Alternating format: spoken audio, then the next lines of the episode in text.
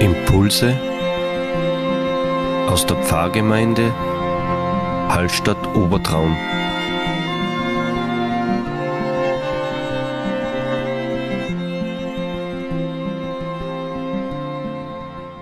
Herzlich willkommen zu unserem Impuls am heutigen Sonntag. Wir sind in der Woche vor dem Reformationstag, vor Allerheiligen, aller Seelen, ein, eine Festwoche. Und für uns Evangelische spielt natürlich der Reformationstag eine sehr entscheidende Rolle. Martin Luther im Jahre 1517 hat seine 95 Thesen, heute würde man sagen gepostet, an die Schlosskirche in Wittenberg geschlagen und es hat sich wie im Lauffeuer eigentlich das, seine Gedanken verbreitet. Und deswegen feiern wir den Reformationstag am kommenden Dienstag. Wir bereiten uns aber schon am Sonntag darauf vor. Genau, und zu diesem Zweck möchte man halt gern über ein Lied sprechen, und zwar im evangelischen Gesangbuch, die Nummer 341. Da gibt es, wie ich gerade sehe, eine eigene äh, Rubrik Rechtfertigung und Zuversicht. Wie ist das zu verstehen? Das zentrale Thema der Reformation, nicht Angst, sondern Zuversicht. Wir verbreiten, wir verkünden die frohe Botschaft, keine Drohbotschaft. Und niemand minder als Martin Luther hat es existenziell selber erfahren, was es bedeutet, Angst zu haben, auch durch Glaubensdogmen in eine psychotische Angst getrieben worden zu sein, könnte man sagen, was anscheinend dort keine Seltenheit war. Wir haben heute auch Ängste, genügend Ängste und sehr selten kommt eigentlich das tröstende, zuversichtliche Wort durch. Und das ist unser Ansatzpunkt, auch aktuell, da kann es gar nicht sein. Es wird dann ja oft dann trotzdem so ausgelegt, dass man sagt, ja, Zuversicht und Hoffnung, okay, müsst ja haben, bleibt denk ja nichts anderes. Wo ist, der, wo ist der positive, wie kann man das positiver formulieren? Ja, es wird natürlich genau die Energie damit genommen.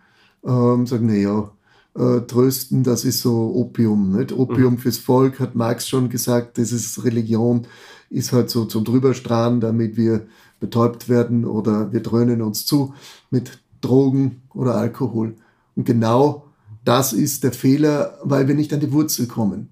Wir machen nur Placebo und Religion wird oft auch so betrachtet am Sonntag bis zum Sonntagschristentum. Aber es geht um die existenzielle Wurzel, wo Glaube verändert oder eine komplett neue, radikale, radikal heißt ja von der Wurzel herkommende äh, Neuausrichtung stattfindet. Es ist eben keine Reformation, äh, eine neue Religion wird entwickelt, sondern es ist nur eine Erneuerung. Ja? ja. Es ist eine, eine ja, Reformtätigkeit. Ja. Reform, also auf die Wurzel ist ja nach wie vor bedacht. So ja. ist es. Wir müssen die Wurzel, so wie die Fundamente eines Hauses vielleicht freilegen, um Schäden zu reparieren. Aber es bleibt das gleiche Haus des Glaubens, in dem wir uns bewegen. Das zweite Wort Rechtfertigung, aber nicht zu verwechseln mit Existenzberechtigung, oder? Ganz gewiss nicht. Rechtfertigung ist natürlich ein äh, sehr theologischer Terminus, den wir oft auch nicht verstehen. Ich muss dran denken, im Studium hat man sich damit semesterlang beschäftigt, um es überhaupt zu verstehen, was ist eigentlich damit gemeint. Es kurz zu fassen, du bist angenommen, du musst dich nicht rechtfertigen, weil du bist aus Gott gekommen, aus Gottes Geist in diese Welt und das, was du erlebst, hältst du für die Wirklichkeit.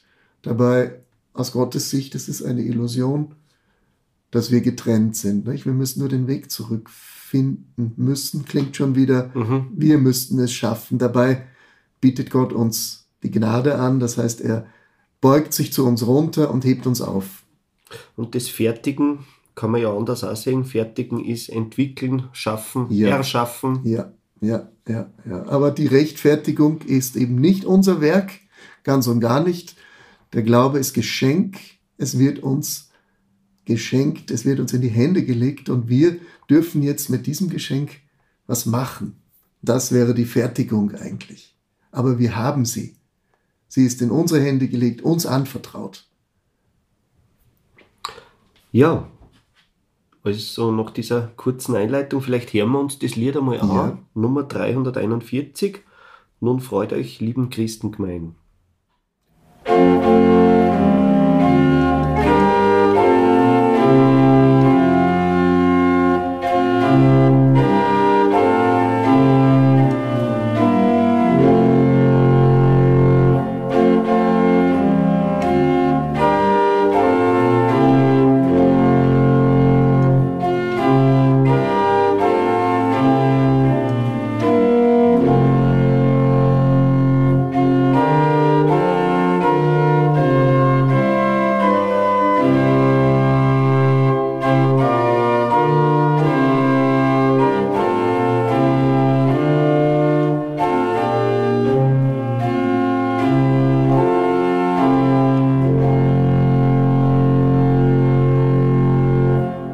Ja, der Text dieses Liedes.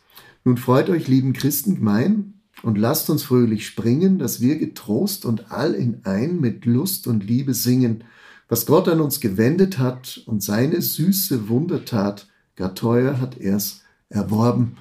Wir haben hier eine sehr hoffnungsfrohe, positive Stimmung. Fröhlich springen, mit Lust und Liebe singen, das reimt sich, weil Gott uns etwas zueignet uns etwas schenkt, etwas sehr, sehr Kostbares, nämlich die radikale Vergebung, dass wir eins werden wieder mit ihm. Es ist so, im Bild gesprochen, wir werden wieder ins Paradies hineingebeten. Und es ist ja nicht umsonst genau dieses Lied am Anfang dieses Kapitels, wo es um das geht, was ja. wir heute besprechen, ja. wo wir hinblicken auf den 31. Oktober.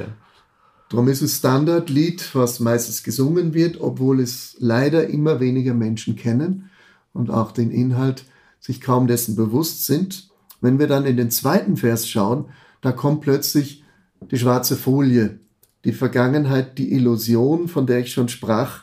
Dem Teufel ich gefangen lag, im Tod war ich verloren, mein Sünd mich quälte Nacht und Tag, darin ich war geboren. Ich fiel auch immer tiefer drein, es war kein Guts am Leben mein, die Sünd hat mich besessen. Illusion insofern, dass wir glauben, wir müssten unser Leben in die Hand nehmen, schaffen, leisten, gute Werke tun. Vergötz Gott kommt auch daher. Mhm. Wir könnten es. Und, und Luther sagt uns, wir haben keine Chance. Wir sind dort gefangen. Es muss uns jemand anders befreien, aber wir müssen auch bereit sein, diese Hilfe anzunehmen. Das ist das Einzige, sich öffnen, wann es irgendwie geht oder sich danach sehnen, danach ausstrecken. Rette mich. Und deshalb der Blick auch, der dann kommt in den weiteren Versen auf Christus. Was wir noch nicht erwähnt haben, Musik und Text laut Gesangbuch von Martin Luther stammend. Ja. Äh, Martin Luther hat, äh, glaube ich, einige Kollegen, Freunde gehabt, die ihn unterstützt haben, auch bei der musikalischen Ausarbeitung dieser, dieser Lieder oder dieser zahlreichen Lieder, die er ja da drinnen äh, geschrieben hat oder die jetzt im Gesangbuch drin sind. Äh, ja, bemerkenswert, dass er ja selber so ein guter Musiker war, offensichtlich, ja, und das textlich so äh, umsetzen können hat, dass es ein sehr stimmiges Bild am Ende ergibt. Äh, liegt dieses Lied irgendeinem Psalm zugrunde? Gibt es da irgendeine äh, Vorlage oder ist das wirklich einfach nur? Das ist kein Psalmlied, sondern das ist äh, eigentlich seine theologische ähm, Grundausrichtung verarbeitet in einem Lied. Das hat Luther eigentlich öfter gemacht, auch bei anderen Liedern, dass er seine zentralen Themen getextet hat und dadurch natürlich den Menschen nahegebracht hat. Nicht? Indem man es auswendig gelernt hat, indem man es singen konnte, mhm. hat man es praktisch inwendig auch auswendig und inwendig sich erworben. Kleine Insiderfrage jetzt von mir an dich als Pfarrer. Äh, man kann ja jetzt nicht natürlich alle zehn Strophen singen. Manchmal ja. macht man so, dass man dann das Lied aufteilt auf mehrere Teile in einem Gottesdienst. Äh, wie wählst du das aus? Welche Strophen du singst, weil es sind ein paar sehr depressive dabei, da jammert ja. Gott in Ewigkeit mein Elend. Wow. Ja, ja, also. Das ist praktisch, meine, dieses Lied hat natürlich einen Duktus.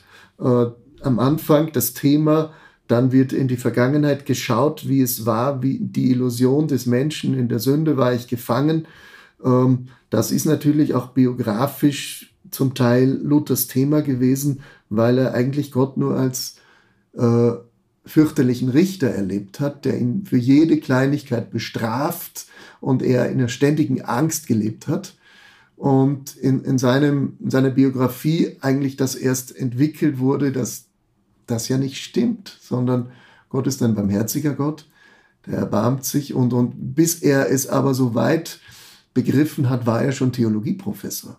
Also das war ein persönliches Ringen und der ist natürlich schwierig. Wie weit singen wir jetzt das Lied? Ich singe es meistens äh, Vers 1, die fröhliche Strophe, Vers 2, die dunkle, Vers 3, auch noch äh, die fehlerhafte Annahme, dass wir uns retten könnten, wenn wir ein paar gute Dinge tun. Das reicht nicht, sondern das Gesetz, wie Luther es sagt, ist eigentlich dazu da, dass wir überführt werden und, und erkennen, wir können das selber nicht schaffen. Es braucht Gottes Zuwendung. Und da liegen wir natürlich modern gesprochen ein bisschen jetzt vielleicht woanders, weil wir sagen, es ist ja auch in uns hineingelegt worden. Gott, das Ursprung ist ja da. Wir müssen es nur entdecken. Und Luther aber führt es darauf zurück, dass das von außen kommt, uns zugeeignet wird wenn Gott es in Ewigkeit jammert, mein Elend übermaßen, dass er praktisch das Vaterherz uns zuwendet, dass es kein Scherz ist, sondern dass er seinen Sohn Jesus uns schickt, damit er sich uns erbarmt. Also man müsste eigentlich Vers 4 und Vers 5 schon noch singen. Vers 6, 7, 8, 9, das wird, ist dann sehr theologisch. Dann bräuchte man eigentlich schon eine halbe Vorlesung, was eigentlich damit gemeint ist. Also das zentrale Thema ist Rettung durch die Zueignung der Gnade durch Christus. Ja, dieses Lied ist nämlich genau 500 Jahre alt, 1523 ja. steht jetzt da, das ist sehr passend. Man braucht ja für so alte Texte eigentlich schon fast eine Sekundärliteratur, ja. dass man versteht, was da drinnen ist. Also da sind so Wörter, jetzt nicht unbedingt in diesem Lied, aber Wörter, die immer wieder herumgeistern bei uns. Das Wort fromm zum Beispiel, ja. Fromm klingt immer so, ja, sei schön artig und fromm. Ja. Äh, kann man aber auch mit jungfräulich oder reines, reines Herzen, äh, reinen Herzens äh, übersetzen. sind so Wörter, mit denen man sich, mit denen man sich, glaube ich, sehr gut auseinandersetzen muss, bevor man annähernd verstehen kann, was ist der Gedanke dahinter. Ja. ja.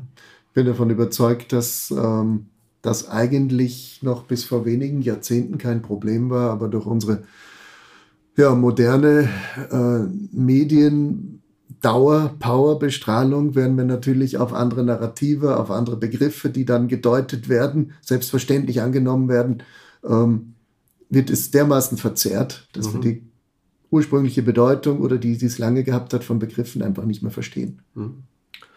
Ja, deswegen ist es wahrscheinlich umso wichtiger, mit Bedacht auszuwählen, welche Strophen unbedingt, man, unbedingt. man singt. Und flankierend, ich versuche es schon im Gottesdienst auch darauf einzugehen, auch dann in der Predigt, aber in dem Fall ist es sehr entscheidend.